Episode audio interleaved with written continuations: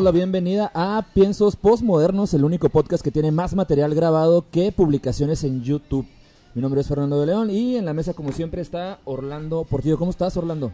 Bien, bien, bien, este ansioso de ver nuestro primer programa en el 2024. Probablemente salga hasta el 2024. Y notarán la ausencia de nuestro buen Guso Macedo, pero eh, le mandamos un saludo en donde quiera que esté. Y yo voy a descansar este programa. ¿Y tú vas a... Intensos ataques y constantes. ah, ok, descansarás en este programa. ¿Se darán cuenta? Tenemos invitado. Orlando, por favor, preséntanos al invitado del día de hoy. El invitado, este, ¿qué puedo decir de él? La verdad es que hace mucho que no hablaba con él. Puse un anuncio en mi Instagram de que necesitaba alguien que supiera del tema de hoy. Y cual Raudo y Veloz dijo yo mero. Yo mero. Pero es un amigo de Delicias de hace muchos años. De esos que siempre que lo veo está de gusto verlo este, ya con familia, ya un ingen don ingeniero. Don ingeniero. Como buen deliciense, ¿verdad? Todos mis amigos, fíjate, todo mi, mi grupo, mi grupo cerrado de gente de Delicias, todos son ingenieros menos yo. ¿Dirías que Delicias es una tierra de ingenieros? Sí, entonces pues ya te imaginarás que yo soy el más jodido de todos, Pero como quiera todavía me hablan. el, como quiera. El ingeniero de licencia es noble, entonces Valiente es, es noble, entonces soy como un diseñador entre puros ingenieros. Todos son ingenieros, Todos. Tú los conoces. Y todos, pues ya sabes que es que la empresa que se los lleva no sé dónde. La vida del ingeniero, ¿no? Entre la maquila y los viajes de la maquila. Este, pero pues de ahí, de ahí conozco a Raúl, este, viene un poquito lesionado. Y la intención pues era que alguien nos platicara el tema de, de Oifer, porque cuando nos dimos cuenta que éramos unos neófitos, dijimos, pues alguien que nos platique, pero... Pero... Pues sí queremos a alguien que no nos vaya a ver la cara. Sí, sí, sí. ¿Cómo estás? Muy bien, muchas gracias por la invitación, Fer, Orlando. Es Orlando, se aprecia mucho el buen, el tener un buen amigo conocido de mucho tiempo y estar entre gente creativa en este momento. Gracias, gracias. Creativa. Los creativos. Los creativos. yo soy cuadrado, ya lo mencionaba, pero adelante. El creativo es un podcast que sí sale al aire. eh, el tema de hoy es, eh, la verdad yo desconozco absolutamente todo lo que se refiere a, al tema del que vamos a hablar. Lo único que vi en alguna ocasión, incluso también fue en un podcast con Ofelia Pastrana, habló largo y tendido acerca de lo que es las criptomonedas, el Bitcoin, todo esto que tiene que ver con una economía digital. Sí, lo que vamos a, tratar el día de hoy.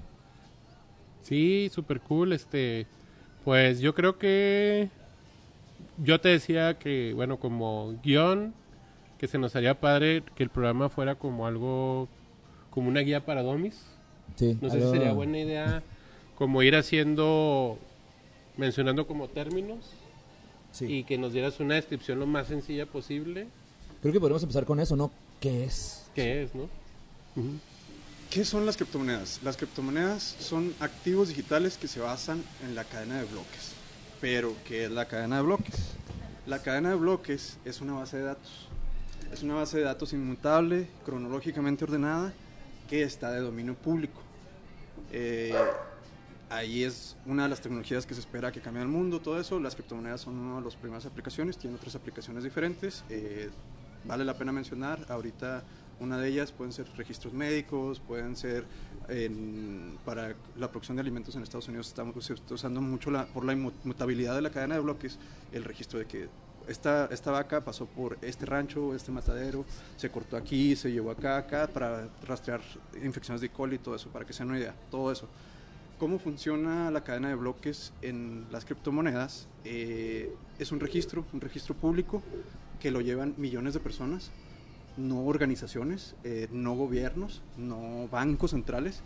Todos tenemos una copia de ese. en el caso mío, yo querría un nodo hasta hace un mes y medio aquí en Chihuahua. Era el único nodo de los 21 que hay en México que está aquí en Chihuahua. Lo apagué por unas dificultades técnicas. Lo pienso volver a, dar de alta en eso. Yo podría tener en mi casa. Tú puedes tener un nodo para ayudar a la red.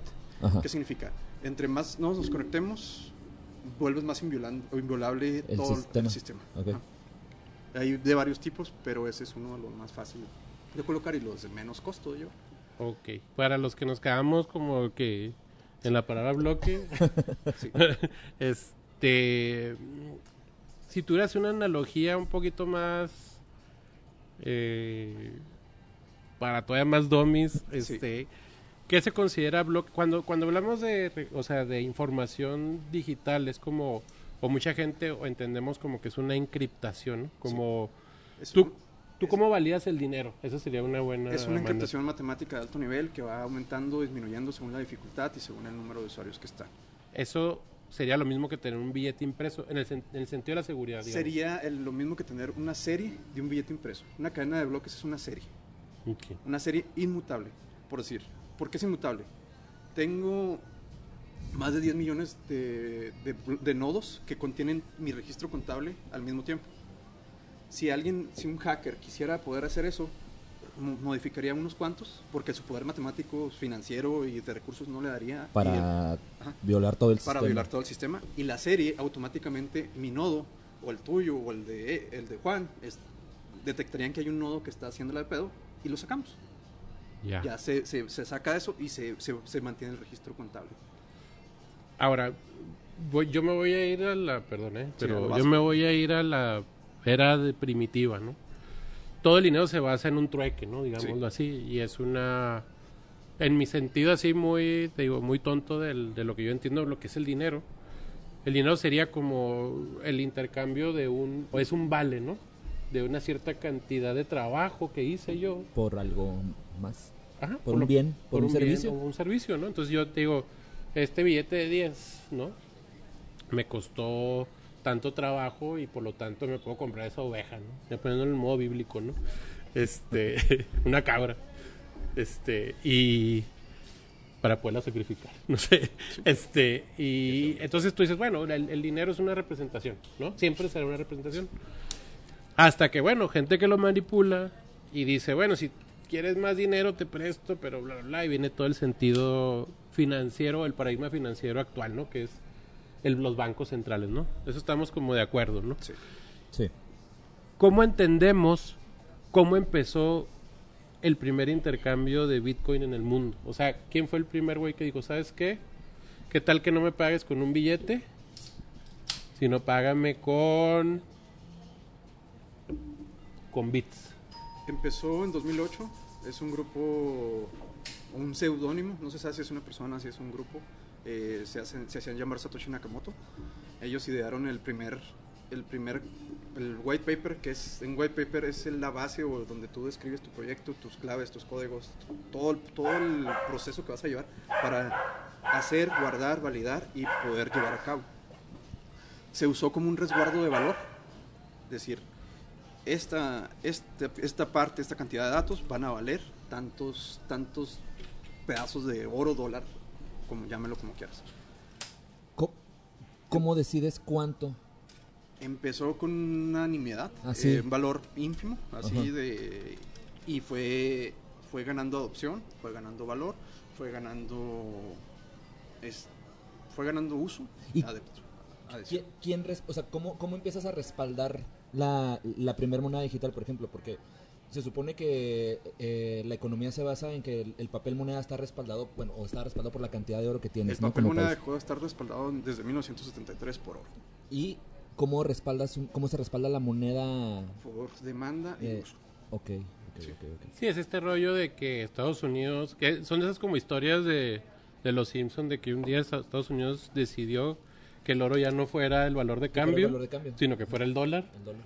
¿no? Y imprimió chingos de Y eso es como, como por algún motivo ganas la guerra y son cosas que puedes hacer si ganas la guerra, ¿no? decir, pues ahora va a valer dólar y, y el dólar ya. pues va a valer lo que yo diga porque yo los imprimo, ¿no? Pues, entonces, eh, yo, yo quiero ahí, o sea, ser un poquito más incisivo ahí porque esto que dijiste, bueno, yo me acuerdo y, y vagamente que esto de Satoshi Nakamoto dicen que es como las siglas de las empresas asiáticas, ¿no? Que es Samsung, Toshiba, no sé qué madres, ¿no? Motorola y no sé qué. Que son los que realmente le dan como respaldo a este a esta a esta revolución o movimiento, como yo entendía que se llamaba al principio el Bitcoin. Era un movimiento revolucionario, como mencionas. Era un movimiento para no depender de un banco central, un país o una moneda. Ajá. Eh, de lo que mencionas, Fer, retomando un poquito lo que mencionaste, existen varios tipos de criptomonedas. Hay respaldadas, hay no respaldadas.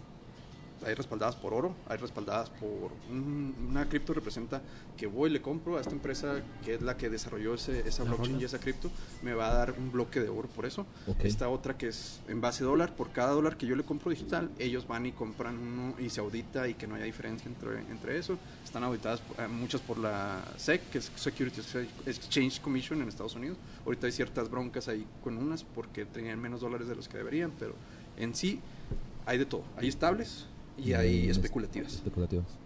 Sí, Sí, sí, sí. espero haber respondido ahí. Totalmente. Oye, sigo con como mi amarillismo en el tema, pero hubo muchos años en que el Bitcoin era sinónimo de ilegalidad. Te pasó una araña por la cara. Sí, Sí, así te Ya, pasó. pero no, ya se fue. Pero eso fue. Sí, nos están vigilando sí tenemos ahí. Qué raro, ¿no? Que el tema y una araña pase por aquí. de la, Está, de la web. está microfoneada. No puede, no sé. sí, no puede ser ilegal. ¿Por qué? Porque son redes públicas. Tienes el anonimato de, de que no sabes a quién pertenece cada cartera, pero todo es público. Todo está en el blockchain de Bitcoin. Tú puedes ver desde el minuto uno la primera transacción que se hizo, por cuánto se hizo, de dónde se envió, hacia dónde se envió y de ahí de dónde se, se ramificó. Porque, bueno, yo me refería más a quién lo usaba, ¿no? Sí. No tanto, o sea, porque, mira, yo me acuerdo cuando Pedro una vez llegó a la casa y dijo, me metí a la Deep Web, ¿no? ¿Te acuerdas? Dijo, oh, ¿saben qué, güeyes? Yo ya me metí a la Deep Web. Y lo, ah, sí, Y neta, era lo... 4chan. Estaba bien, era- eran los grupos de Facebook. Que, que están peor, ¿eh? Según creo que la Deep Web son los grupos de Facebook. güey. Este, pero bueno, llegó muy emocionado porque se había metido por primera vez a la Deep Web. Dijo, me metí a la pinche Deep Web. Todos, pues, ¿cómo le hiciste? Pues, de delicias, ¿no? ¿Cómo le hiciste, güey, no? Me bajé el Onion y lo puse ahí. ahí, ahí, ahí. Narcotráfico, sicarios, lo que tú quieras. Órganos. Sí, sí, sí. Pero tienes que pagar con Bitcoin. No son mamás, acuérdate. No, no, yo. Ah, tú. Ah. Entonces, mucho tiempo el Bitcoin era relacionado como la moneda de los piratas. Eso es lo que voy, ¿no? Ok. Ese es, era o sea, creo que el, el temor de mucha gente hacia la hacia el uso de las eh, pues de las monedas encriptadas o, o- o las variantes que vaya a haber ahora pues viene de de como de un tema revuelto no crees o sea como que es un tema que salió a la par que se hablaban de de o sea te acuerdan de la película esa de Swordfish Swordfish Sí. donde sale esta, ¿cómo se llama? La morenita, Halle Berry. Halle Berry. Y Hugh Hackman. Que hay un, hay un nude front de Halle Berry en esa película. Está leyendo el periódico. Oh, sí. Sí, sí, sí. Por eso la vimos. Este, pero es una película que trae como el glamour del hackeo, ¿no? Sí. El, un, un mundo así como de, de, de- de ciberpiratas. O sea, vamos a decir que hay un grupo de gente que a lo mejor tiene sus ahorritos, pero que los términos piratería, ciberpiratería, Matrix, este Bitcoin, hackeo, están en el mismo eh, universo. O sea, ellos pueden decir, ah, es que me hackearon el Netflix, como me hackearon el WhatsApp. O sea, son como términos, no se te hace que son como en algún momento tan nuevos que la gente realmente no sabe usar, ¿no? Porque en la mayoría de los casos, pues un hackeo es como medio imposible, ¿no? Dicho de alguna manera, no sé. Es como el meme, ¿no? De que está así, lo, yo poniéndole el WhatsApp a mi mamá, ¿no? Y que es así como que el hacker. Tiene que Mm, ponerme sí, los terrenos, jefa, si quiere, si quiere bajar el, si quiere bajar el Messenger. Oye, bueno, este, yo tengo una pregunta. ¿Cómo empiezas? O sea, ¿cuál sería, el- o sea, en, en este mundo de, de las monedas digitales, qué es el primer paso que se tendría que dar si quiero hacerme Sí. rico mañana? Que ahorita vamos a tumbar ese mito de la riqueza inmediata. O elevar. O elevar Bueno, también. depende de los... ¿Puedo retomar la- la- el comentario de Orlando? Claro, claro. El Bitcoin se empezó a utilizar como moneda de transacciones ilegales. ¿Por qué? Por la facilidad de uso. ¿Por qué? Dentro de la blockchain de Bitcoin es lo mismo mover 100 pesos que mover 200 millones de dólares. Tú vas a pagar un fee, dependiendo de los atarados de la red, de la, hora, de la, la escalación, entre 3 y 50 dólares por mover lo mismo, sean se- 200 pesos o sean 200 millones de pesos. Ok. La facilidad esa de mover los fondos fue lo que propició que grupos terroristas, el- la, la glamorización en Hollywood, todavía en la, la Casa de Papel, ahora recientemente, Mm. ponen que pagan a unos hackers israelíes que con 250 millones de dólares en Bitcoin o de euros, corrijo de euros, pero da- es eso, es la facilidad. Eh, dentro de esa misma facilidad, ahorita lo que está actual es se está explorando el modo de, trans- de transferencia de divisas. ¿Por qué? Porque es más barato, rápido y efe- eficiente para los paisas a sus países. Ok. Uno de los países que más adopción ha tenido es México por ese mismo, India y Filipinas. En esos tres, con divisas, tras- transferencia de divisas por medio de criptomonedas. Sí, ¿no? O sea, digo, no, no. Yo creo que, pues yo creo que duró mucho eso, ¿no? Porque pas- también luego pasó la siguiente etapa. Vamos a decir como las etapas, la, vida y obra del Bitcoin, ¿no? Que empezó como esto primero, como la, ¿no? Primero empezó como lo- en los grupos, ¿no? Los forchaneros y los que no, que la, que, que la madre, ¿no? Los dos tres ahí güeyes que eran como que lo sabelo todo y luego de ahí se trasladó como eso. Y luego viene después el gran jackpot, ¿no? O sea, como que la siguiente etapa del Bitcoin es después de que ya no es la moneda de los asesinos, este, ahora es el que compró, ya se hizo rico. Sí. O sea, se convirtió de esa onda a hacer, te sacaste la lotería si fuiste los primeros 100 afortunados que compró, ¿no? Que, que invirtió en esto. y era como bien mágico porque es como no pues yo compré un bitcoin en 5 centavos y ahorita ya tengo 20 mil millones porque ya cuesta no sé cuánto no entonces yo aunado a lo que pregunta Fer creo que es importante saber a qué se refiere esas fluctuaciones o sea cuando la gente escucha o cuando la gente o los mortales escuchamos las fluctuaciones ¿verdad? que dicen porque agarras el periódico todos los días es diferente ¿verdad? ya eh, se cayó el Bitcoin, lo jajaja, no, qué bueno, no. porque yo no compré y lo al siguiente día. Volvió pero a su- subir. sí. Y lo tú, no mames. este.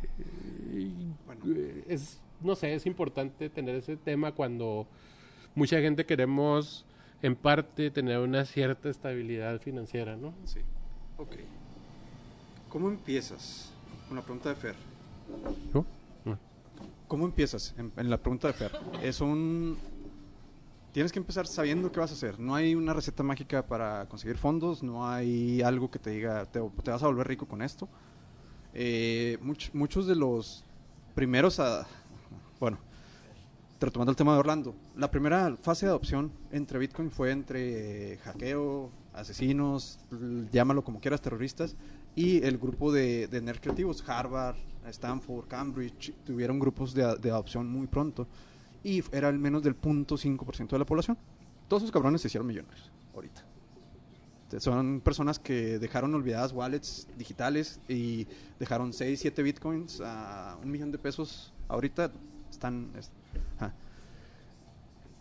En la ventana del tiempo. Al día de ayer, la ventana que tomé de el 75% de los usuarios que tenían más de 6 meses con la moneda, en este caso estamos hablando específicamente de Bitcoin, tenían ganancia.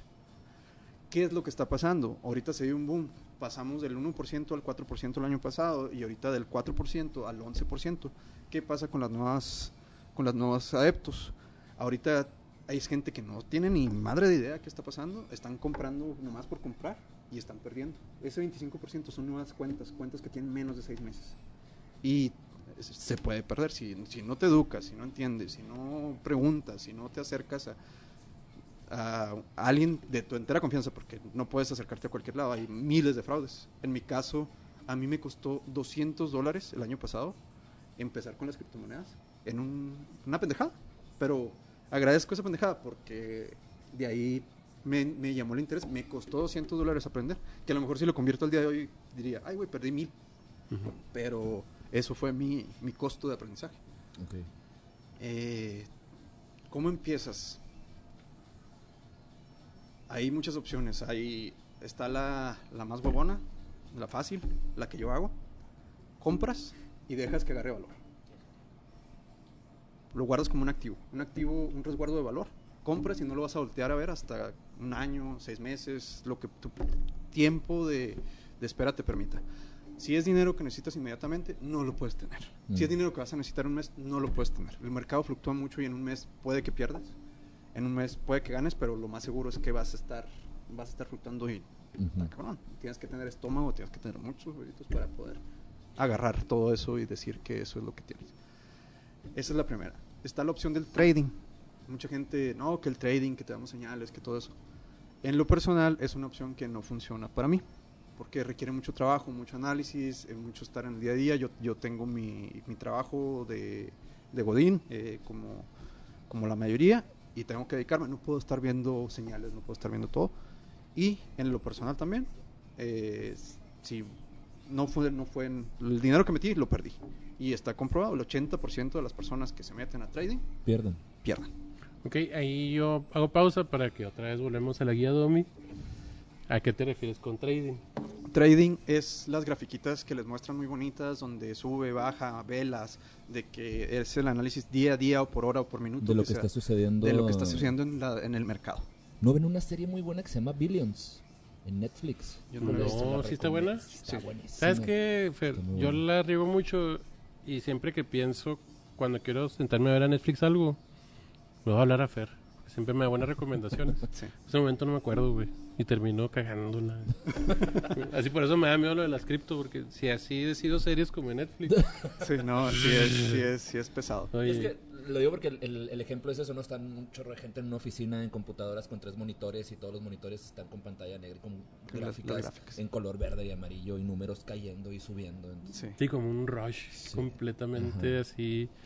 Compra ya, vende, vamos a... Sí. Y es una mafia aparte. Y, se vuelve, se Es una vuelve un rush, como lo, como lo menciona Orlando.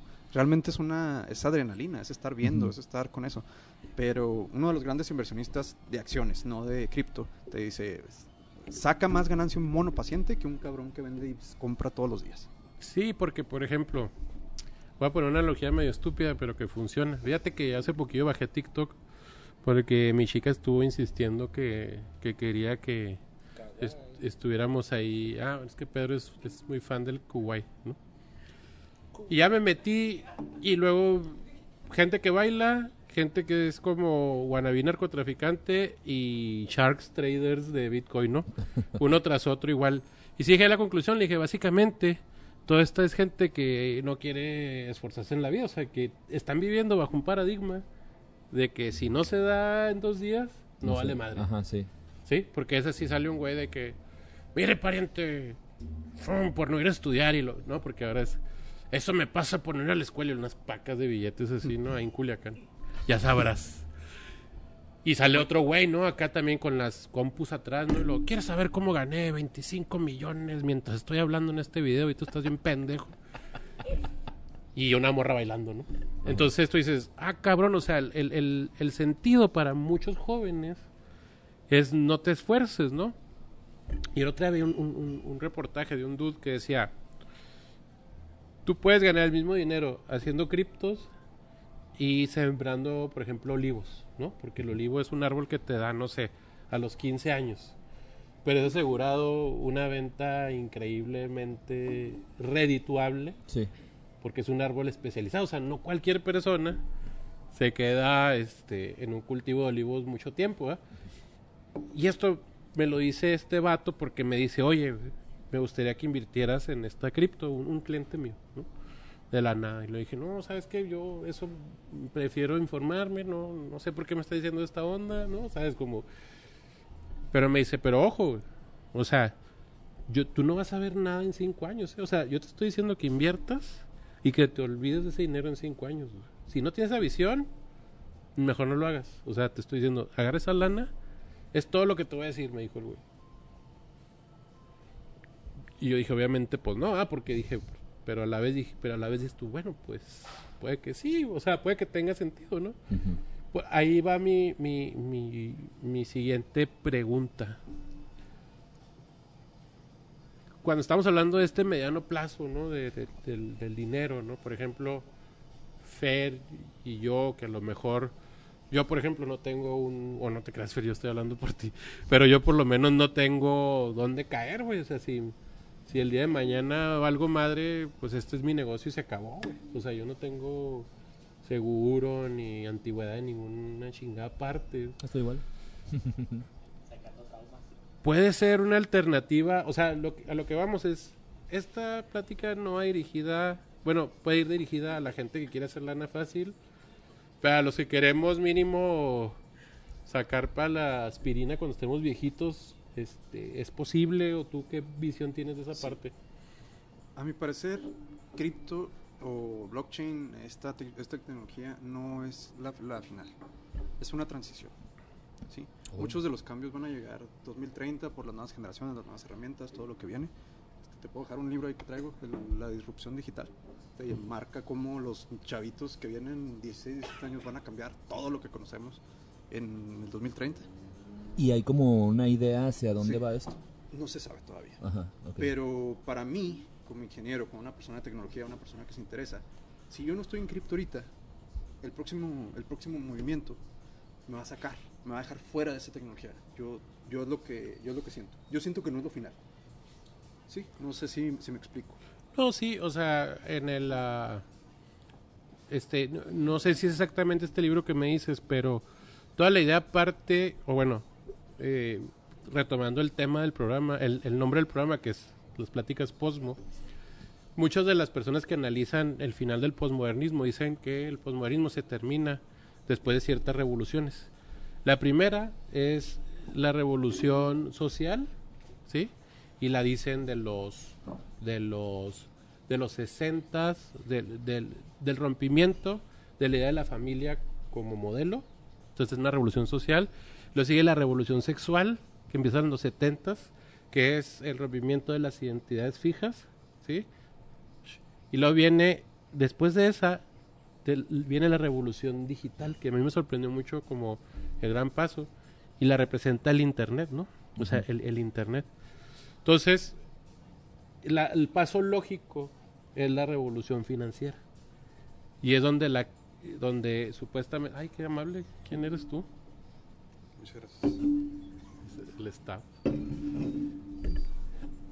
Sí. Cuando dijiste esto de revolución, creo que sería muy motivante para nuestros videoescuchas eh, que retomemos el tema de revolución, ¿no? O sea, porque hoy hay muchas cosas que se nos han ido al internet, nos lo quitaron, o sea, ¿cuándo empezaste tú con el internet, Fer? Bueno, el internet empecé allá por un 2003, 2004. Que era lo más chido del, del 2004. Muy tarde. Bien, Ah, que bien. estás o sea, más chavito o sea, que bien, yo, bien, sí, bien, sí, sí. ¿no? O sea, pero ya tenía, eh, o sea, internet en mi casa, porque yo En no tenía casa. internet en mi casa, pero sí ya tenía experiencias con el internet, pues desde, ¿qué será? Los 2000, finales de los 90. Y creo que la, la idea más chida del internet, no sé si a ti te pasó, pero mi idea más frona del internet es que sí pensabas que era un lugar que iba a cambiar las cosas, que Sí. iba la manera de pensar, ¿no? O sea, como que decías, y aquí ya chingamos, ¿no? O sea, primero creo que el exceso de información nos llegó como de madrazo. Y ahorita los, los primeros, los que somos hijos del internet, la primera generación, creo que sufrimos de esta de este pinche que nos lo robaron a la madre. Ahorita no sé si sientes tú ¿El qué? el internet, cómo Ah. nos robaron de todos lados, güey, cómo ya el internet terminó siendo tres empresas otra vez a la chingada. Ok. O sea, ya YouTube es una censura a lo, a lo baboso, las redes sociales la verdad es que tienen una serie de cada vez más de reglas más estúpidas para la expresión humana. Y ahora ves más monopolios, ¿no? Porque ahora, no sé, ves Disney y todo esto como ya grandes empresas, ¿no? Que son como los güeyes que controlan todo. Y mi punto es, la revolución del Internet fue una farsa al final. Estamos, o sea, nos valemos del mismo algoritmo todos y contrario a pensar lo que es una revolución, creo que lo que sirvió fue para controlarnos más. Esa es mi postura ahorita con el Internet, mi enojo, eh, no sé, como de algo que yo pensaba que era como muy mío, güey, ¿no? ¿Crees que vaya a pasar lo mismo con las criptos? Puede pasar. De hecho, lo que le comentaba acá a los compañeros, eh, China hizo un baneo precisamente el día de hoy de... Bueno, empezó desde hace tres meses más o menos. Primero empezó a banear la minería de Bitcoin. Eh, ¿Por qué? Porque estaban usando la misma energía que un país, las granjas de minería en China. y la, energía ya subsidiada, la cerró. Total, ahorita están exportándose a Irán o a este, Malasia, creo que es donde, donde los están mandando.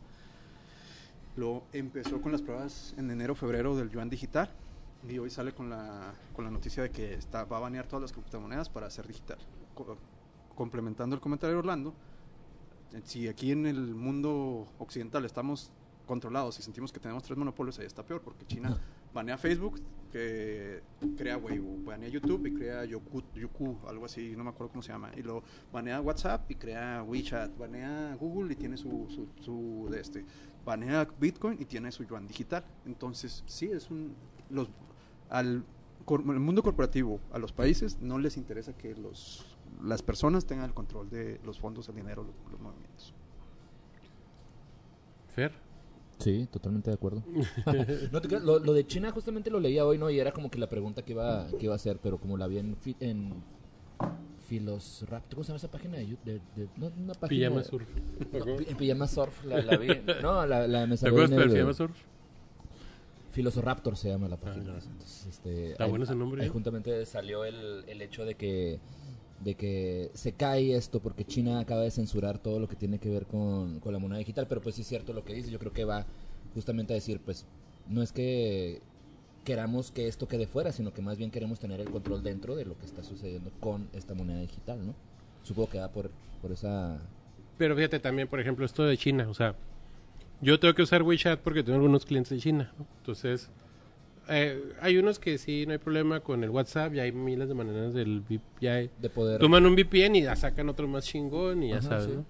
Pero hay unos, hay unos que sí.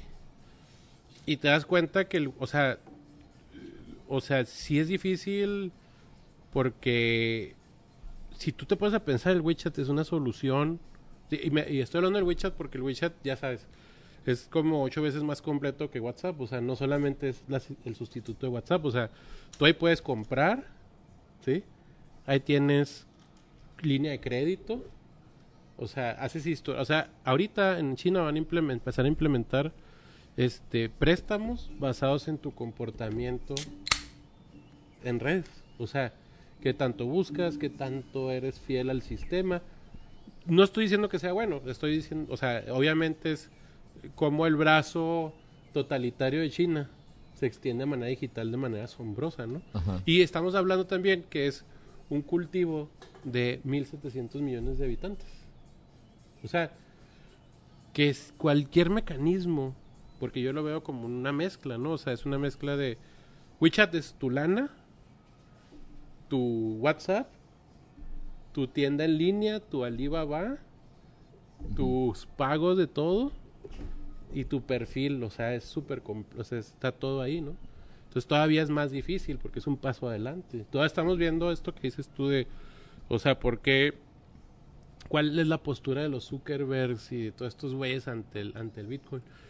Pues es más depredador, ¿no? O sea, ellos en realidad no se han puesto tan, porque están esperando cuántos, cuántos intentos ha tenido Zuckerberg de hacer la moneda Facebook, ¿te acuerdas? Sí. ¿Y qué es eso más que más que capitalizar sus redes sociales? Es decir, Claro. eh, lo que platicamos el otro día, Fer, ¿te Y acuerdas de todas sus Twitch? redes sociales. De, te empiezan con un valor, como un como un pan- unos pancholares, ¿no? Cuando, Es un. Mo- moneda, como dinero de Monopoly. Mira, el dinero de Monopoly. El dinero de Monopoly en las, en las cripto tiene mucho valor. ¿Por qué? Porque eh, una empresa, una plataforma, un portal, decide darle a los usuarios o a los primeros adapters que te doy por usar mi programa, porque fuiste de los primeros, te voy a dar una porción. ¿Qué significa? Tengo como acciones de esa, de esa madre y lo vuelvo descentralizado. Volvemos a lo mismo. Hay muchas personas que están apostando, muchos grupos, muchas organizaciones que están apostando por volverse descentralizados. ¿Qué es lo mejor? Un consenso decide, aplica y ejecuta las, las opciones. Por decir, tú le das a tus 10 diseñadores más chingones un pedazo de IE y tú te dedicas a vivir la vida chingona. Sí. Ajá. Porque confías en que Ya me desespera que llegue ese, Sí. ese Ajá. momento en mi vida. tú cobras, tú cobras tu 51% y ellos que se hagan garras con todo lo demás. Pero tienen que pasar muchas cosas para eso y es, y es parte a lo que va. Muchas empresas están, están yéndose por ese camino. Los pancholes valen, no valen, a mucha gente le da un valor comercial, Ujú. realmente no, se llama DAO, Decentralized eh, Alliance Organization, es, de esos, yo estoy en dos o tres DAOs que me tocó participar de inicio y, y puedo votar, puedo, puedo participar, puedo todo. Y si las vendo soy un pendejo porque de esos pedacitos ya ahorita inicialmente no valían nada, pero comercialmente ya, ya tienen un valor bueno. Sí, porque bueno, o sea, la, idea de la descentralización, pues es la, que, es la parte que suena revolucionaria, ¿no? Es como decir, bueno, pues voy a, voy a suponer cosas como muy, muy a lo pendejo. Obviamente, cualquier güey que tenga información exacta decir, cállate, pero bueno, vamos a suponer. ¿no? Tú eres un gobierno, ¿no? Y obviamente un gobierno, digamos, su manera de ser castigado si no sigue ciertas reglas de, de, digamos, de comercio o de política exterior es un bloqueo comercial. ¿Sí? Es Sí. decir, ah, no quieres pagar tu deuda pública o tu deuda este, de bancos internacionales o el tipo de deuda que tengas o tus tratados de libre comercio o tus X, Y cosas, ¿no? Eh, te bloqueamos económicamente, ¿no? O te, o, o- o te ponemos sanciones, ¿no? Como el muy. ONU, ¿no? La sanción. Es la cripto una manera de evitar responsabilidades, porque al final, y, creo que hay que ser honestos, ¿no? Cuando ya hablas de dinero, de dinero de verdad, ¿sí? Tengo entendido que, por ejemplo, mucha gente de Medio Oriente, pues son unos acreedores muy cabrones de criptomonedas, ¿no? Y estos, o sea, la, la idea de decir, ah, no, nosotros tres compramos y somos puros como nosotros los que tienen cripto, pues es medio, medio ingenua, ¿no? Sí. O sea, debe, de- debe haber ya poderes o ya gente atrás de ciertos mecanismos. Ahí es donde está bien padre que funcione la descentralización y, y cómo se estructuró desde el principio el Bitcoin, ¿no? Porque de esa manera dices tú, pues bueno, o sea, independientemente de si esas fuerzas entran o no, empieza ese como nuevo debate, ¿no? Y es que, bueno, creo que por ahí va una pregunta que te quería hacer al respecto. ¿Hasta dónde ahorita este corporativismo caníbal de las empresas grandes está tratando justamente de acaparar esta revolución económica como es la del Bitcoin? Eh, ¿Qué es lo que está sucediendo? Sí, hay- debe de existir Sí, algún esfuerzo ahorita- justamente por... Este año, bueno, desde diciembre del año pasado, MicroStrategy, un proveedor de software, empezó a gestionar con el SEC, Security Exchange Commission de Estados Unidos, que sería el equivalente a Comisión Nacional Bancaria de Valores aquí en México, a hacer los tratados para poder poner 5% de su tesoro, del treasury que tienen, en Bitcoin. Michael Saylor es el CEO de, de esa compañía. Fue un visionario, un revolucionario, todo eso. eh, e inició con la compra de, de 1700 Bitcoin tiene ahorita él, acaparados. Es la empresa que más Bitcoin tiene en eso.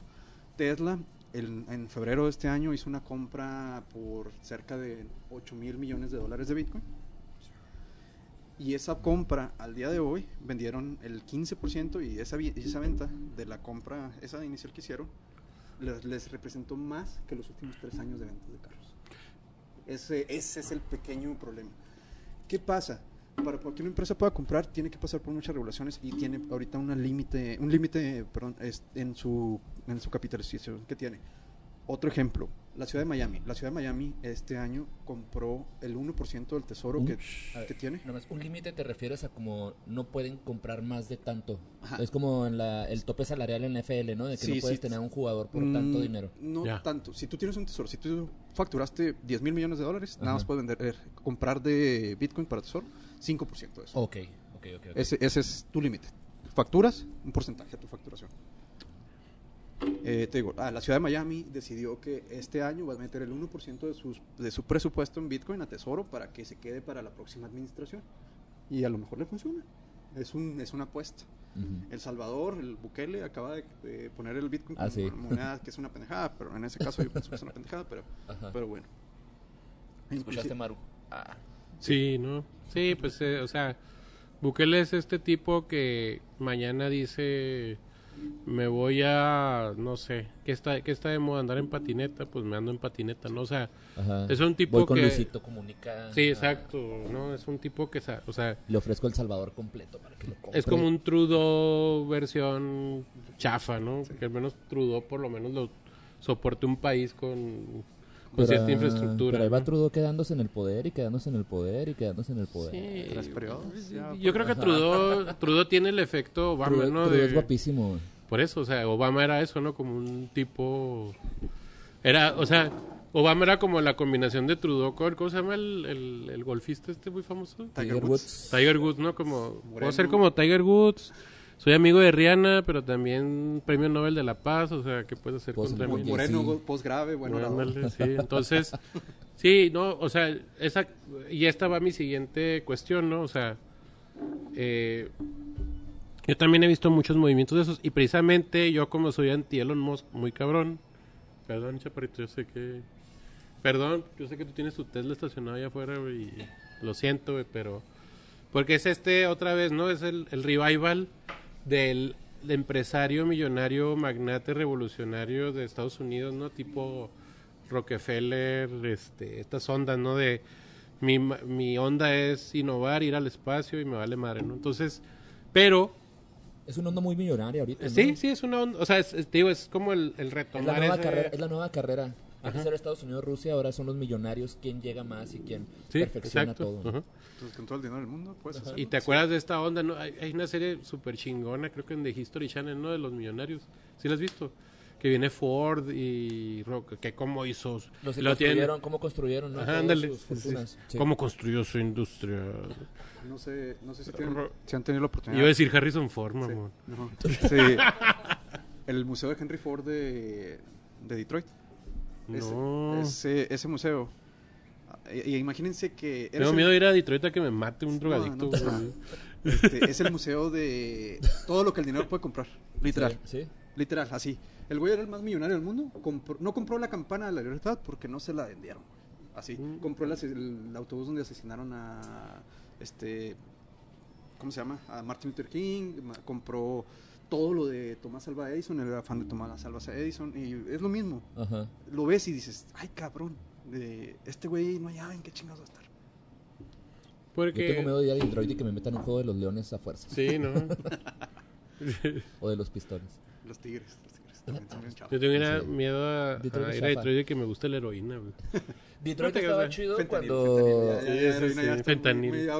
Detroit era chido cuando estaba la serie esta de Mejorando la Casa. Nunca la vieron con Tim Allen. Mm. Eran de Detroit. Era Detroit. ¿A poco Tim Allen vivía en Detroit? En esa No, güey, ¿neta? En esa serie, sí. Ah, cabrón. Donde salía el señor este que nunca se le veía Al. la... Al. Sí, ajá. Justamente. Oye, es- este... ¿cómo, cómo era Cotorro ese ruco? Pero ¿a poco era en, en, en Detroit, Era en? Detroit, sí. Era el afán de los autos. Pues yo, yo lo único, mi relación hollywoodense con Detroit es el Robocop, ¿no? El Robocop eran... ¿Era de Detroit, De Robocop? Detroit. Y, y, se- y- y ya se aprovechaba del declive de Detroit. O sea, Ah, sí, claro. la, ajá, el ajá, y la idea de- del declive de Detroit de Robocop era el postfordismo, ¿no? El Sí. postcarrismo, ¿no? El, este, esa onda, ¿no? Este, pero bueno, tomando otra vez el tema porque ya ahorita, luego acá decimos, ay, qué padre que ver otra vez Robocop. Pues sabes que Robocop me pasó, Fer? que cuando la vi otra vez se me hizo bien zarra, güey. ¿Hay Ah, nueva? la zarra, está. ¿Hay una nueva Robocop? Sí. Hay una nueva ¿Por qué Robocop. no me dijeron? Está horrible. Oye, no me dijiste. no te quedas nada importante. Te la dijo, güey. ¿Ah, sí? Válgame. Es horrible. Me imagino. Pero es que, es que la primera Robocop es esas cosas que ves de niño y pues de niño, pues ya sabes. Ahí. Ese es ver eso, partidos políticos. No, pues, y de está- niño te impacta todo, ¿no? Los critters, yo veía los critters. Los ajá, películas que sí estuvieron como, que sí pasaron bien con el tiempo. Critters es una, Critters hace poco mí la que me vi. marcó es la, ese- no sé si la vieron alguna vez, la de la mancha voraz. La Esta- de- sí, ya sé de una masa morfa como de esta gelatina que se pegaba todo. Ah, sí, claro. Hay una, escena, hay una escena muy buena. Ah, esa no me acuerdo. Lo- Esa no me acuerdo. Esa está buena, güey. Bueno, retomamos. Retomemos, pero eh, yo, yo, yo tenía muchas ganas de hablar de este tema porque... Vean la mancha voraz. Vean la mancha voraz. Y las de la mosca. También Las la mosca está hasta Sí. Ya las nuevas no. No, no. No sé, ¿hay, hay película de la mosca también nueva? No tan nueva, pero... Pedro, ¿por qué no me...? O sea, estamos hablando de la de Cronenberg. Sí, o sea, no, es- no son nuevas, nuevas, ¿no? O sea, No, no son nuevas, O sea, no, hace no 10, pertenecen a la 15 años, trilogía. ajá, pero- O sea, no pertenecen a la trilogía. Pero sí, sí es un Wow, remake, algo así. no, órale. Bueno, retomando. Retomando, blockchain.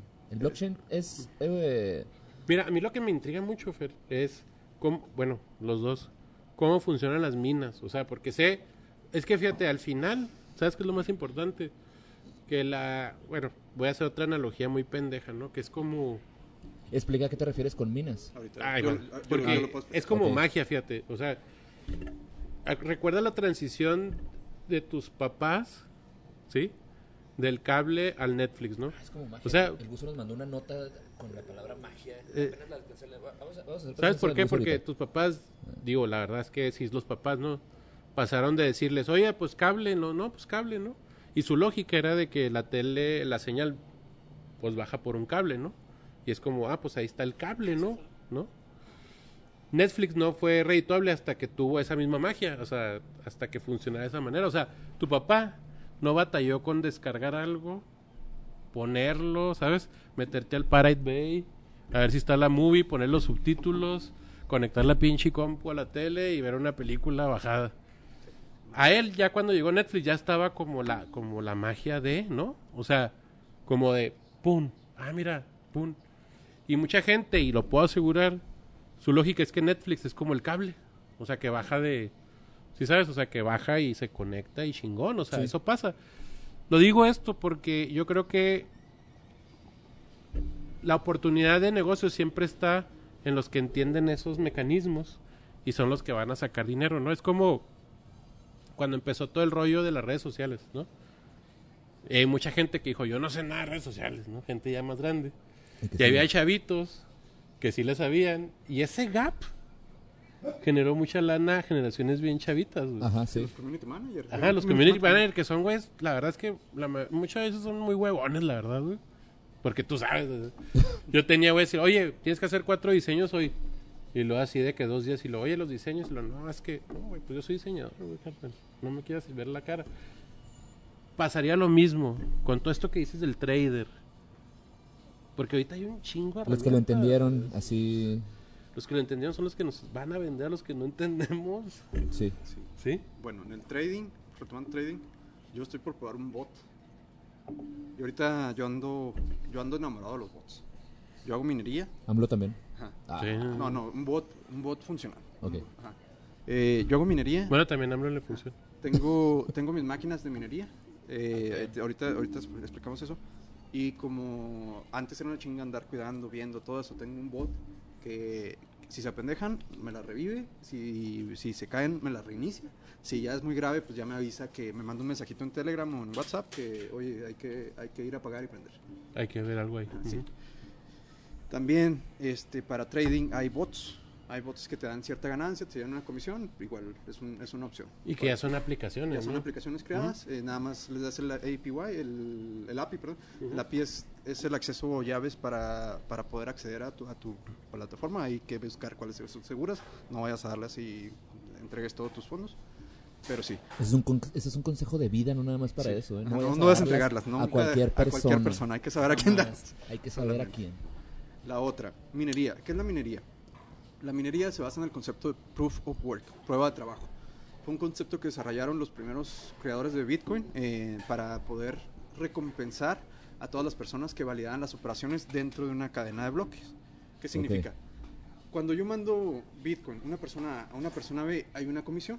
Sí. Esa comisión genera un bloque porque se queda, se, se forma, el- el- la, la operación esa se queda formado como el último bloque en la cadena de bloques y se da una recompensa para la gente que, que hizo eso. ¿Cómo lo hizo? Yo presto mi computadora, mi CPU, mis gráficas, mi poder de Ah, cálculo, ya, sí. una operación matemática variable que va en, en- en proceso incremental la dificultad. Mi se- procesador. eh, eh, Es, el GPU, de hecho. es por Sí. eso que no sé si sea real o ficticia la historia, pero suena interesante de que personas tenían barcos llenos de computadoras para hacer ese tipo de, de comisiones. de gráficas y comisiones. Ajá. Mis máquinas compiten por la comisión con, Con otras con varios. Yo- Y entre más máquinas tengas, pues Ajá. ¿Cómo lo hacemos para no que mis máquinas no tengan que competir solas? Metes tu poder de cálculo en un pool y en el pool se suma y el proporcional se te entrega. Viéndolo de esta manera, cada operación, pasar dinero de A a B, se divide en 13 pasos. ¿sí? 12 lo hacen los validadores o los mineros y se llevan una dosada parte de la comisión Por la operación. por la operación, por prestar su poder de cálculo. Y luego hay un validador final que es el validador de, de validadores. por- El gran maestro validador. El gran maestro validador. que tiene fondos alocados o de- dedicados para poder firmar digitalmente tanto las validaciones de estos y se lleva una parte de la comisión. Eso es lo más padre. Se hace, se refleja el bloque y ya es inmutable, inhackeable, e intransferible. Ya Sí, no como que se valida, pues. Ya, ya se queda grabadito en el blockchain de, de esa, de esa moneda. Eh, sí, está, está bien botana, pero es una cosa bien padre. ¿Por qué? Porque literal, ahora sí, tienes tus, tu dinero trabajando por generarte dinero. Mm. Sí. Sí, sí, sí. Y es una de las cosas que dentro de cripto yo estoy haciendo. Ahora, minar. Cuando dicen minar y Es vamos, ajá, volvemos al, al término, o sea, no importa qué tan digital pienses que sea, al final el pinche Bitcoin está vivo por energía, Es energía, es mucha energía. ¿sí, no? Sí. O sea, De hecho, Para- no es nada verde, ¿no? La, con la, Al contrario, que ¿no? que O sea- o Sí, sea, pero es- si te vas a ver de el Amazon Web Services, Netflix, Google, en sus servers consumen mucho más que, que las Mm. cripto. No, sí, sí, sí, o sea, ahora, me encantaría a mí personalmente que me explicaras cómo funciona, cómo se convierte, o sea, cómo la electricidad, o sea, yo muy estúpidamente tengo entendido que tiene que ver con la tarjeta gráfica. Es una tarjeta, tú utilizas ahorita para minar Ethereum, bueno, utilizas, utilizas dos modos, tres modos pueden hacerse para minería.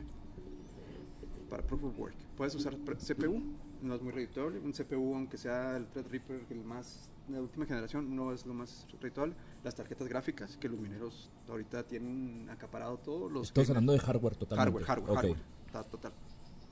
Una tarjeta madre como una computadora con especificaciones de poca madre. Sí, tiene Y- que estar sí, top, sí. topo de top. En mi caso, yo tengo... O sea, mi computadora de él ni de pedo. No, no puedes, no puedes. Sí puedes, pero no es... Vas a juntar así como corcholatas casi de... Pero... Sí, bueno, ajá. En el caso mío, yo estoy consumiendo ya más, o estoy en el límite de lo que te puede dar una instalación residencial. 2000 watts o 2 kilowatts 2000 watts de todo el día, todos los días. Y ya si le haces diablitos a los vecinos, pues a lo Sí, mejor. puedo, a lo mejor. Tengo, tengo paneles solares para amortiguar un poco el, el consumo. Wow, órale. Pero para mí es redituable. 2000 watts de potencia es Radio Lobo, ¿no? No, dos, es 20 Un watts. radio. No, O sea, sí. Eso dicen, ¿no? Había un pero- comercial, no, 2000 watts de Sí, potencia. pero es, es diferente la radial a la kilowatt hora. Es, a- 20.000. aquí estamos hablando kilowatts hora. Es consumo eléctrico. Alguien decía, es- bueno, ok, sí, sí, Sí, sí, es sí. sí, consumo eléctrico, son Fue otras unidades. lapsus. O sea, a ver, tú en tu casa pusiste una compu 20.000 bien de cabrona potencia, sí, cierto. para traducirlo Una compu Ah, muy... la- a las personas a las personas que se perdieron en el término GPU. Sí. ¿Tú te compraste una compu bien cabrona? A ver. Una computadora con una tarjeta gráfica de última generación. Así. Que puede ser para editar video, puede ser Una para- computadora Sí. gamer, Gamer. ¿no? O así. super gamer. Super porque, gamer. Sí, porque sí, porque que esas gamer- les puedes poner hasta dos tarjetas de video, ¿no? Sí. Y con y una- aire acondicionado porque Sí. se pueden quemar. Sí, es, esa es otra leyenda. Es una leyenda urbana. ¿Cuál? ¿La que se De puede que quemar? los... Ajá. Ay, Una- ay, bueno, pues Ajá, una persona una persona que mina cuida más su equipo que un- una persona gamer. ¿Por qué? Porque es equipo de trabajo. Sí, Por porque con el uno ganas y con el otro pierdes, o sea, Ajá. estás sí. eh, patrocinando morras en, en Twitch y, de la otra manera estás haciendo millonario. Sí, y por ejemplo, un, un gamer puede sacar eh, un uso 100% de un procesador de una tarjeta gráfica, que es un GPU, un procesador gráfico, Graphic Processing Unit, y una persona que está minando la limita para cuidar su equipo, las temperaturas, el rendimiento, el consumo eléctrico, todo, son Es varias que cosas. no es nada más decir, va, le voy a entrar, sino es pensar justamente en todo eso, ¿no? Sí. Sí, es lo que te digo, o sea, es, es precisamente, o sea, el, el, el, el, el- lo que te digo, la, la enseñanza a papá Netflix de, es que pasa por el cable, o sea, cuando Ajá, lo es- y ya. o sea, para entender cómo funciona Netflix tienes que aventarte el, la, la serie esta de Silicon Valley, ¿no te acuerdas? Ah, sí, muy bueno. Que estos vatos crean el algoritmo para poder decodificar video muy cabrón, Muy o sea.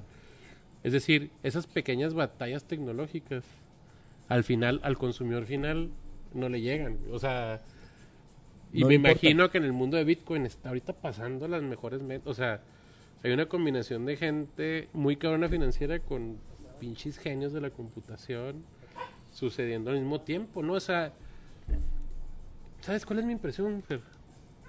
Porque yo lo veo, digo, con este cliente. Yo tengo este cliente de Dubai que está muy clavado, ¿no?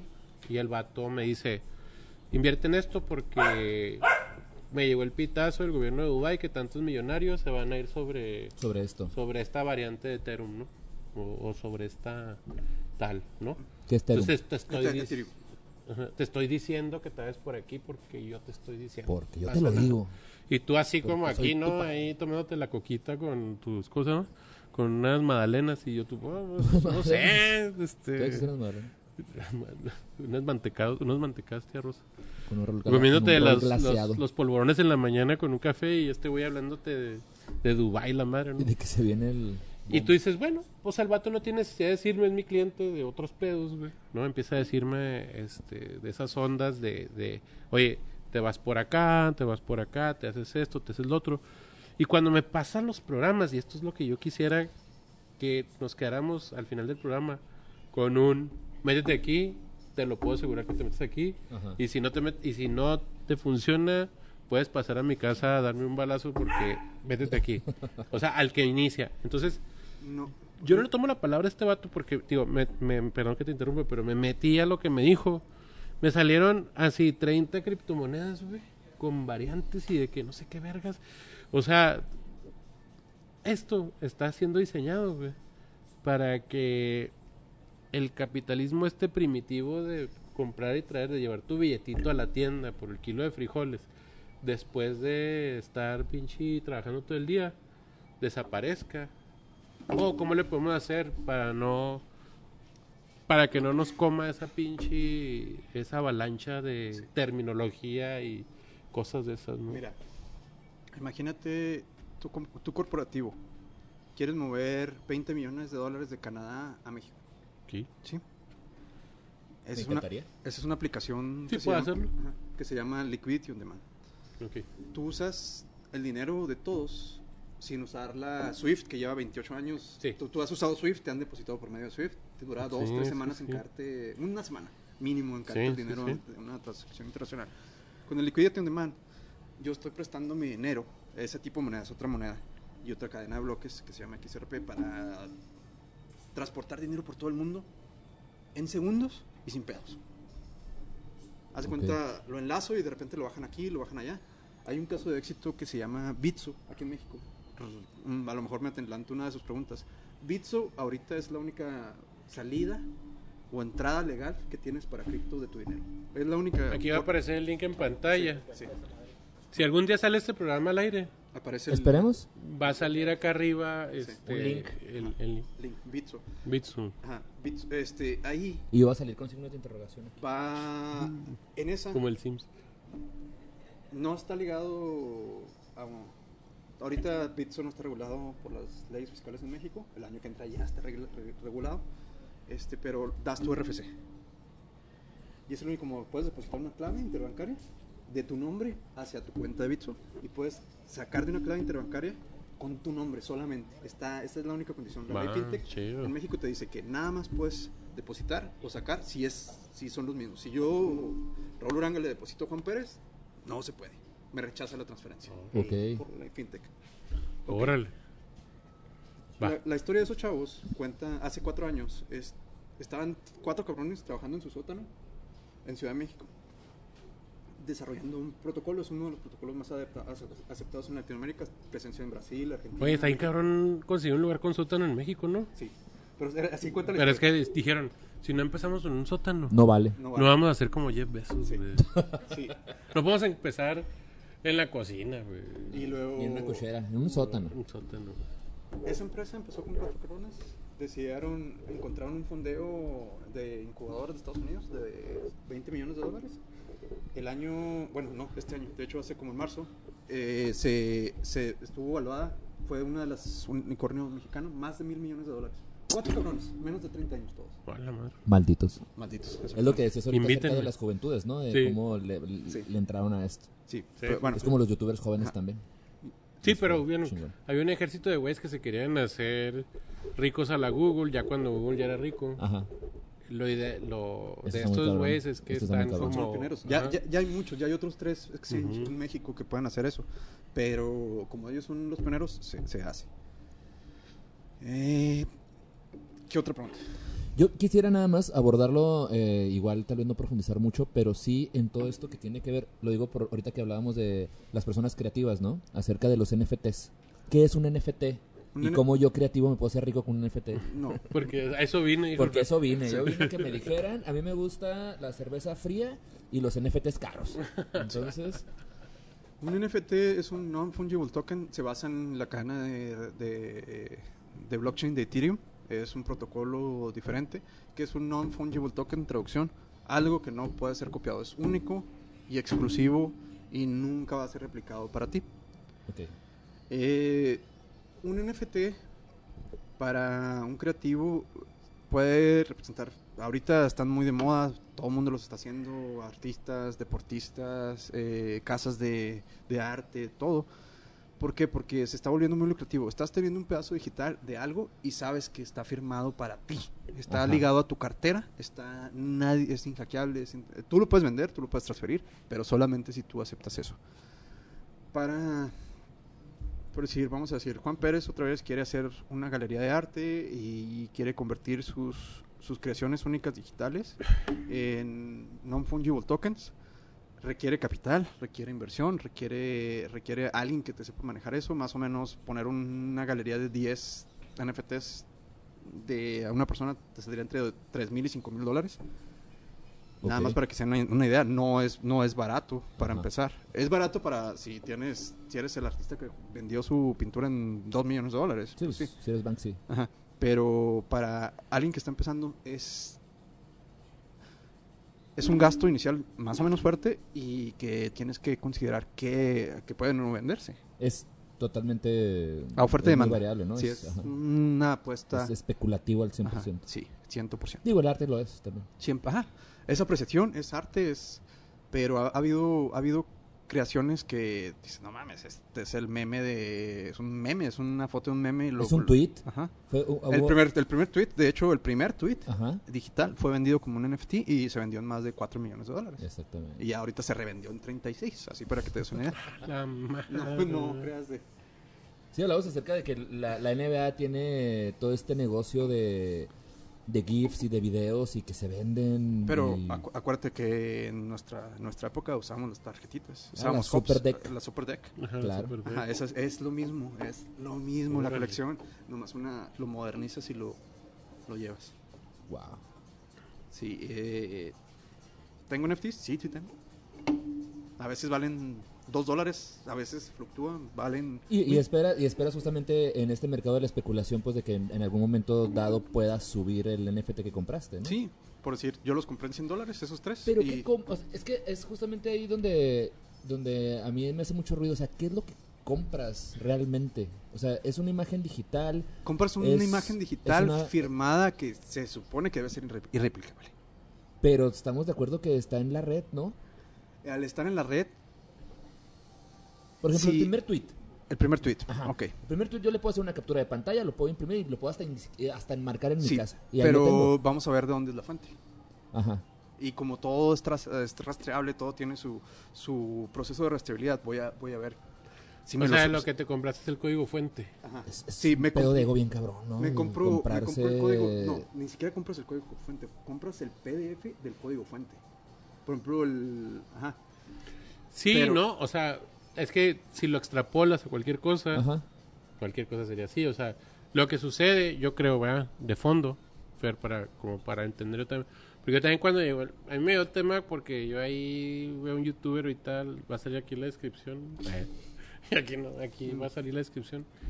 Y este vato hizo un video sobre el primer artista que, como le llamó Net Artist, ¿no? Net artist. Ajá, y que cobró en Bitcoin la madre. Y dije, bueno, pues vamos a, ¿no? Y también me surgió esa duda, ¿verdad? Porque, a ver, ¿y ¿cómo, o sea, cómo suplantas las sensaciones que te da La materialidad. la ¿no? materialidad, vamos a decir, obviamente lo visual eh, en el sentido digital pues va mucho más que cualquier cosa, ¿no? O sea, 8K, 9K.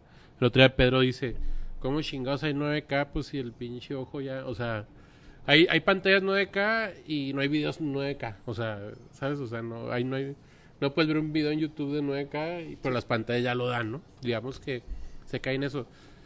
Pero como dice Fer, o sea, muchas de las manifestaciones artísticas son aparte de la manifestación de su manufactura, de su materialidad, ¿verdad? De su, inclusive el costo de lo que tienes, ¿no? O sea, una, por ejemplo, un diamante. Sí, Pues el diamante cuesta porque es un diamante, ¿no? sí, por Una imagen de un diamante Ándale. es una foto de un diamante digitalizada. O sea, Y eso está muy chido porque aparte es como que estos primeros principios del arte conceptual, ¿no? Con Joseph Kosuth acerca del uno y tres sillas, ¿no? Del, mm, del mm. objetual, de lo visual y de lo, y de lo hablado y, y ahora lo digital. Y ahora es lo otro, ¿no? El código y lo digital. O sea, ya no nada más es el hecho de, de tener algo ahí, eh, ya sea visual o tangible, sino que ya son códigos, es- porque al final de cuentas es un código, ¿no? Son códigos, pero ese código trae. ¿Quién lo creó? ¿Dónde fue, dónde fue creado? Sí, autoría, Viene, pues. viene autoría, es, es la autoría. Y la autoría ahí es inmutable. Es una huella digital digital. Sí, es una huella digital digital, exactamente. Es Sí, y, y realmente eso pasa a nivel conceptual, o sea, es como, digamos, bueno, yo lo que imagino que, que sigue de aquí es una internet más controlada, entonces al final ese tweet va a llegar a un punto en el que nomás lo vas a poder exhibir tú, porque va a haber tantos bloqueos de internet que te van a impedir tenerlo Claro. en pirata. Sí, ándale, sí. Sí, ¿sabes? O sea, yo creo que esa es la intencionalidad del NFT ahorita. Como validar, o sea, como replantear el valor de lo digital. Porque justo como lo, lo que decíamos ahorita, o sea, el digital viene... O sea, es que aquí se nos ha olvidado traer una, una palabra muy importante en los noventas, que era el shareware, ¿no? O sea, los que crearon Internet, por eso decía la revolución digital, o sea, la revolución digital consistía en güeyes que querían que la información Llegara. explotara, Sí. llegara. como sea, y que no y que no te costara, así así de huevos, El, o sea, derecho, el, el- el derecho al acceso, ¿no? exacto, o sea, Adobe y demasiadas herramientas empezaron siendo shareware, porque sus primeros, digamos, eh, creadores, ¿no? Y luego, porque ac- acuérdate que también pasamos en esta etapa de los Linux, ¿te acuerdas de la ideología detrás de Linux? De o sea, Linux.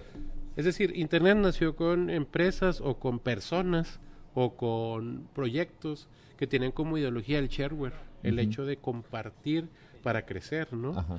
Lo que sucede ahora en el paradigma antes del NFT y de las grandes compañías este, subyugando es ya n- no es redituable que el Internet sea tan libre. Sí. En el caso, en el caso de la minería, la minería funciona en base Linux. La minería más eficiente es en base Linux. Yo estoy en Linux. Ok. No, ahora que lo mencionas, pocos usuarios, pocas cosas. De hecho, fue una de las cosas porque tumbé mi nodo de Bitcoin, porque el que tenía era en Windows y realmente no he tenido tiempo para poderlo migrar a, a Linux, porque es más rollo, es programación, es Sí. más complejo, todo eso, pero sí, sí va, va en eso y reto. Sí, ya nos estás cortando, ¿qué chaparrito? Bueno, ah, sí, Fer- ay, ay. De- no le pregunté cuánto, cuánto, cuánto Sí. llevaba. No, porque ya está cagando la luz más bien, Sí, ¿va, por la luz, más bien. Pero- Una hora veinte. Bueno, Podemos irnos hacia un cierre, ¿no? Sí, a mí, este, bueno, yo así como medio pedidos de Santo Claus, eh, vamos a suponer que yo soy el chaparrito y el chaparrito, vamos a poner una, una cifra ficticia, ¿no? Así, vamos a suponer que el chaparrito dijo, ayer, este, una viejita me regaló cinco mil pesos o, me encontré cinco mil pesos tirados o lo que tú quieras, pero tiene cinco mil pesos que no le van a extrañar. Pero fíjate bien la, la cifra, ¿eh? Tú me vas a decir si estoy pendejo o lo que sea. Cinco mil pesos. Cinco mil pesos. No los quiero extrañar. Ten. A veces me los puedo gastar en tres semanas yendo a comer a los restaurantes de Chihuahua que venden las tostadas de atún en 300 pesos. De A los- repente... A, a los orientales en Uber, ¿no? Que están, Ah, los, ah, los orientales en Uber, car- Oye, dos hamburguesas en Uber. 500 Sí. pesos, ¿Qué güey. pedo? No, los orientales. Este, ¿qué, qué- qué pedo, güey? O sea, No me lo creía. No, mames, está carísimo. Pero O que- sea, Una gabacha en 700 Es que hace pesos poco casi, güey. puse un post de que estábamos acá y lo, oye, vamos a comer. Sí, que tiene pinches orientales que están a la chingada, güey. Para eso es este programa, güey. Es donde desquito, güey. Es que no mames, fíjate. O sea, me metí y lo, vamos a, vamos a comer, ¿no? Lo- ¿Te acuerdas los orientales? Así como de esos días que andas, que dices tú, bueno, chinga su madre, los orientales. ¿Te acuerdas que existía una taquería después? de ¿Sabes? Tacada, O sea, la que porque yo los tenía a nivel picadero. Picadero, güey. Vete a comer, güey, a los orientales aquí en Chihuahua a las 2 de la mañana, güey. Y los que no son pinches luchadores profesionales son de saliendo de una quinceañera, güey. Una Pinche desmadre, güey. Todo lleno de salsa el baño. ¿Cómo llegó salsa al Al baño, güey? techo del Así, baño. Al techo del baño, ¿no, güey? Con sus madres estas atrapamoscas en la puerta. de Eh, sí, mesa, sí, sí, sí, Los sí, esos sí, sí, sí. de pegamento. No sé, ahí. Es como si estuvieras en San Quintín y te sacan a comer al. ¿No? Y tú- eso- esa es mi imagen de los orientales. Pedro trabajó ahí, ¿verdad? Pero- Ah, no, en nosotros, en nosotros, en, los chihuas. En los igual. Esos güeyes se niegan a estar en güey. plataforma, ¿no? Los tacos Chihuahua. O sea, no. Se niegan a estar en plataformas esos güeyes. Es como el Domino's Pizza, güey. No están. La revolución. No están. Oye, No están. Es una revolución. Entonces, para mí eso era los tacos chihuas. Eso es los, esos, los orientales. güey. Eso, güey. O sea, ir a, a- así, güey, con, con una navaja a quitar raza, güey. Quinceañeras, güey. Señoras de- bien encabronadas con la vida y etcétera, güey. Las que se llevan al centro de mesa. Y luego ya decías, bueno, tráigame un encebollado chido, güey, para todos y la madre. Bueno, eso, güey. Ya se convirtió en un artículo de lujo. Es un artículo de lujo en, en las aplicaciones. En las aplicaciones. O sea, una orden de tacos completa, güey. Cuesta como 400 pesos en Uber, güey. ¿Sabes? Está carísimo. Pues es que tú eres un hacker, carnal. Ah, no, pero pues la promoción Ah, de sí, Uber. sí, y son sí. las carnitas, no son los chihuas. Los, los orientales. Ah, no. Pero bueno, ¿cuál era el punto de lo de los chivas? Tenía 5 mil pesos Sí, y los va. querías. Entonces, en vez de gastarte los 5 mil pesos En los en, tres orden- en dos aguas de horchata y dos órdenes de taquitos, yo traigo 5 mil bolas. ¿Qué harías tú? ¿O qué le recomiendas a la gente que dice, bueno, no los quiero extrañar? Y quien quite y se convierten en 10 mil pesos, vamos a sonar así, en un corto tiempo. ¿Qué harías tú? Uno, no puedes meter dinero que no estés dispuesto a perder. Esa es la regla de oro. Si los vas a extrañar, los vas a extrañar en el corto plazo, no lo metas. Ok. Este, puedes meterlos. Yo en mi caso, yo tengo un portafolio dividido en 50% Ethereum, 18% Bitcoin, 18% XRP y otros proyectos. Yo estoy viendo proyectos. Yo- para mí es una redituable buscar nuevos proyectos y tratar de estar viendo cómo, cómo lo haces. Pero una persona que inicia, yo le, yo le diría, trata de. ¿Por qué? Con Bitcoin, Bitcoin ya no vas a alcanzar el 3000% de crecimiento que, que tuvo. ¿Por qué? Porque ya lo dio.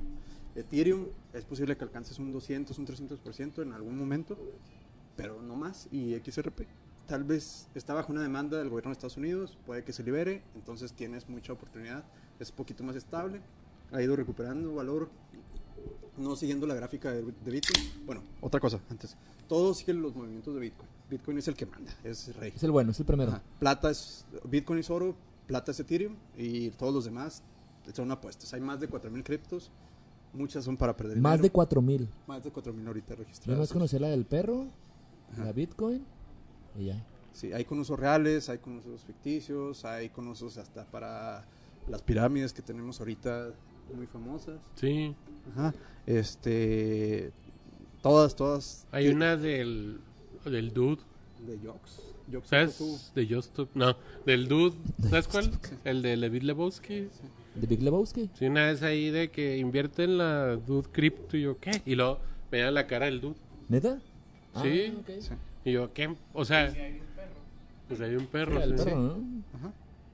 Y te digo, todo esa es como sembrar un árbol y esperar que te como la analogía de delicias de siembras un nogal, a los 7 años a lo mejor te da poquito y de 7 a 15 te va a dar producción a tope Y te acabaste el agua de Chihuahua. Y te Ajá, de Y luego va a llegar puedes Corral y te va- te va a a- regañarte. A regañarte. eh, Y ya. Y ya. Pero, por ejemplo, si quieren rendimientos, pues cada quien tiene que estudiar su qué va a hacer, tienes que saber qué estás haciendo, no puedes decir un grupo de Facebook, un grupo de señales, un grupo... Nadie, nadie, nadie puede decirte qué hacer, es tu dinero, es- esa es la parte bonita de cripto. De que tú eres el dueño, tú la cagas, tú te vas a la chica. Puedo invertir para mi retiro en cripto si sé, si sigo pasos eh, inteligentes. Diría, Podría- podrías invertir para sacar un capital que yo después diversificaría. Ok. Ok. Yo no lo dejaría en cripto, total. es, es factible. es entonces, factible, Sí, pero no, no para...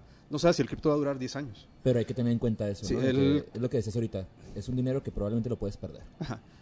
El cripto más famoso, Bitcoin, empezó en 2008, se, se ideó, empezó a funcionar en 2009. El segundo que le sigue es Ethereum en 2014, empezó en funcionamiento en 2015. Y todos los demás llevan de 4 a 5 años máximo. Ok. Para que te des una idea, no sabes qué va a pasar el día No de sabes mañana qué va a con pasar. ellos. No puedes tener todo en cripto. Muy bien. Entonces, la conclusión es... ¿Quieres escuchar a Augusto Eh, antes de la conclusión? eh, ¿O, mm, o no lo escuchamos? No, no, sí, una nueva nación independiente, aislada en una isla y no hay nada más que un banco en ella. Y este banco decide crear el tiraje de dinero de esta isla. La moneda de ese banco se llama, de ese país se llama los, los pecos, son pecos. Entonces este banco, obviamente basado en los recursos eh, de, la, de la propia isla, en lo que hay disponible, genera 10 mil pecos. Es lo que hay, es el dinero que existe, es circulante. Llegan los primeros 10 pobladores de la isla y pues para poder empezar a funcionar y activar la economía de esta nueva nación, le pide cada uno prestado a este banco mil pecos.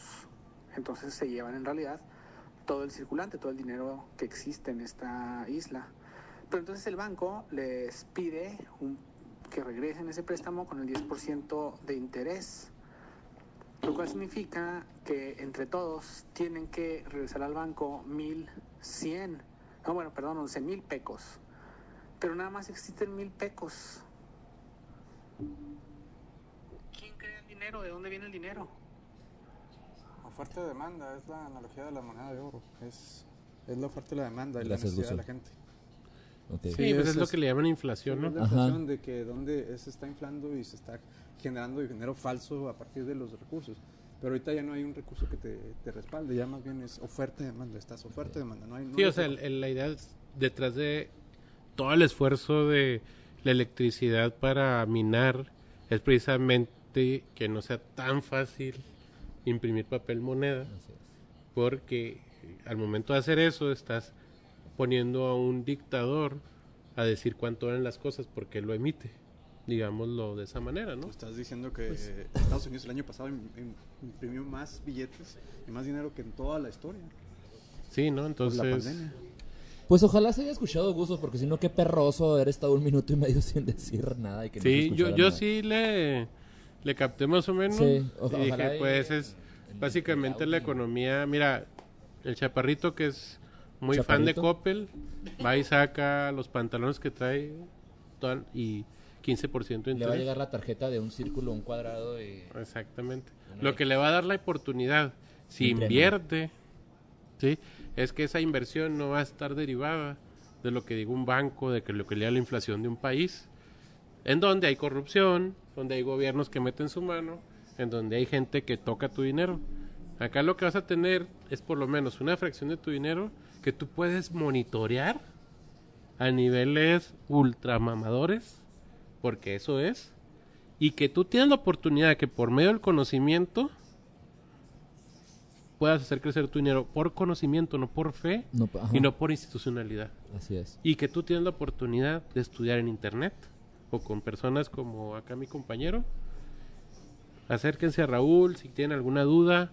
Aquí van a estar Este, su contacto. la- aquí va a estar su Bueno, no sé contacto. si quieres que... No, sí, de hecho es... De una hecho, par- o sea, Raúl viene en ese en esa dinámica de Lo pueden querer invitar a, a, a que les dé pláticas acerca de esto. ¿no? Claro, porque sí es un camino, es un camino. Ahora, no hay la conclusión para mí después de esta práctica es no hay fórmula mágica, ¿sí? Hay una necesidad de colaboración con las demás personas para construir una economía que obviamente tiene que ser una alternativa a algo que sabemos que no funciona ahorita. Así es. No funciona para todos, sabemos quién funciona. Cada vez está más claro que hay cinco personas que controlan el dinero del mundo y vemos cosas cada vez más obscenas, ¿no? Eh, Respecto a eso. Y lo que nos da las criptomonedas es una posibilidad de por lo menos, de por lo sistema. menos, este, colaborar un granito de arena para tener una salida y que, pues todos los que nos escuchan, que vieron el tema del programa de hoy y piensan, ay, güey, ¿no? Les haya ayudado, este, los que estamos aquí, Fer, no sé. Yo creo que por ahí va, pues, ¿no? Una cosa, eh, el SAT a partir del año que entra va a tomar parte de todo lo que tengas en criptomonedas. Les digo, este año no está regulado, a partir del año que entra te lo, te la meten, como en todo. Ujú. Eh, por El la- SAT siendo el SAT. El SAT Claro. siendo el SAT. Este, es con el nuevo régimen de confianza, es en base a la ley FinTech. Tú, tú vas, te registras y vas a tener que dejar el 20% de lo que te ganas al SAT. Claro, porque Sí, es al final un ingreso. Si lo quieres legalizar, si no Por- te cae la unidad de inteligencia financiera porque estás lavando lana. güey. No, y, y ¿te acuerdas que te platicaba que tenía un cliente que hacía cajeros de Bitcoin? Ajá. Eh, él es de, él los fabricaba en Portugal y su principal mercado es el tercer mundo, ¿no? Entonces, pues el vato hace cajeros de bitcoins. Básicamente tú vas con tu cuenta Bitcoin y te entrega dólares. Obviamente la tasa de interés está... Pero para mucha gente que gana en Bitcoin, pues la verdad es que esa tasa de interés le vale madre, ¿no? Con tal que le den para el Starbucks, perfecto, ¿no? Entonces te das cuenta que, por ejemplo, muchas de las granjas de bots políticas, de, de ataque político, que son muy funcionales, a manera de no rastrear el dinero, pues se pagan por medio de criptos o cualquier otro mecanismo descentralizado. Sí. Alguien baja la lana y les paga como raya, ¿no? O sea, una granja de bots de mil güeyes que estuvo todo el día en contra de AMLO o lo quien sea, Ahí les va. ahí les va su lanita como raya, ¿no? Y que esa lana en realidad, pues pasa por toda la parte de cripto. O sea, mm, está diversificando la manera en la que hacemos negocios, sí. Es- hay personas que están ahorita en una, en un, como, o sea, como aprovechando un torbellino, una vorágine, sí la hay. También. Pero nosotros, los seres mortales que queremos este, comprarle llantas al carro de vez en cuando y, y pagar el Netflix, ¿no? Las cosas ya están hechas, ¿no? Pero cada vez somos más pobres. Cada vez es más difícil que alguien te- que un trabajador regular tenga casa en México, Sí. aunque tenga carrera, güey. Yo como teniendo un negocio, cada vez es más difícil que los muchachos que trabajan aquí sueñen en tener una casa una decente, casa. güey. Ajá. Fíjate a- al punto, o sea, Somos la, somos la generación más estudiada y la que menos gana. exacto, güey. Entonces, no estamos diciendo que esta es la salida mágica, Pero pero nos ayuda a tener un bastión de lucha, ¿no? Sí, es un Así es. ingreso extra. Muchas gracias por haber estado aquí con nosotros. Este, nos vemos y nos escuchamos cuando nos tengamos que oír y escuchar, cuando se le... eh, A lo mejor cuando nos escuchemos, Fer, ya todos nuestros oyentes ya van, ya, ya van estar- millonarios. probablemente y van a decir "Ja, ese, ese- ese programa llegó tarde muchísimas gracias por haberse quedado hasta el final Eh, nos vemos en la próxima emisión cuando tenga que salir Pero tengo que hacer. bye Muchas gracias. Gracias. Bien.